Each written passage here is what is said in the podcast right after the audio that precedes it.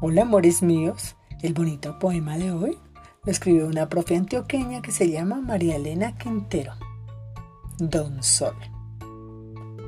Con un sombrero de mariposas iba Don Sol a salir en lindo coche de girasoles, a despertar a las coles y a las matas del jardín.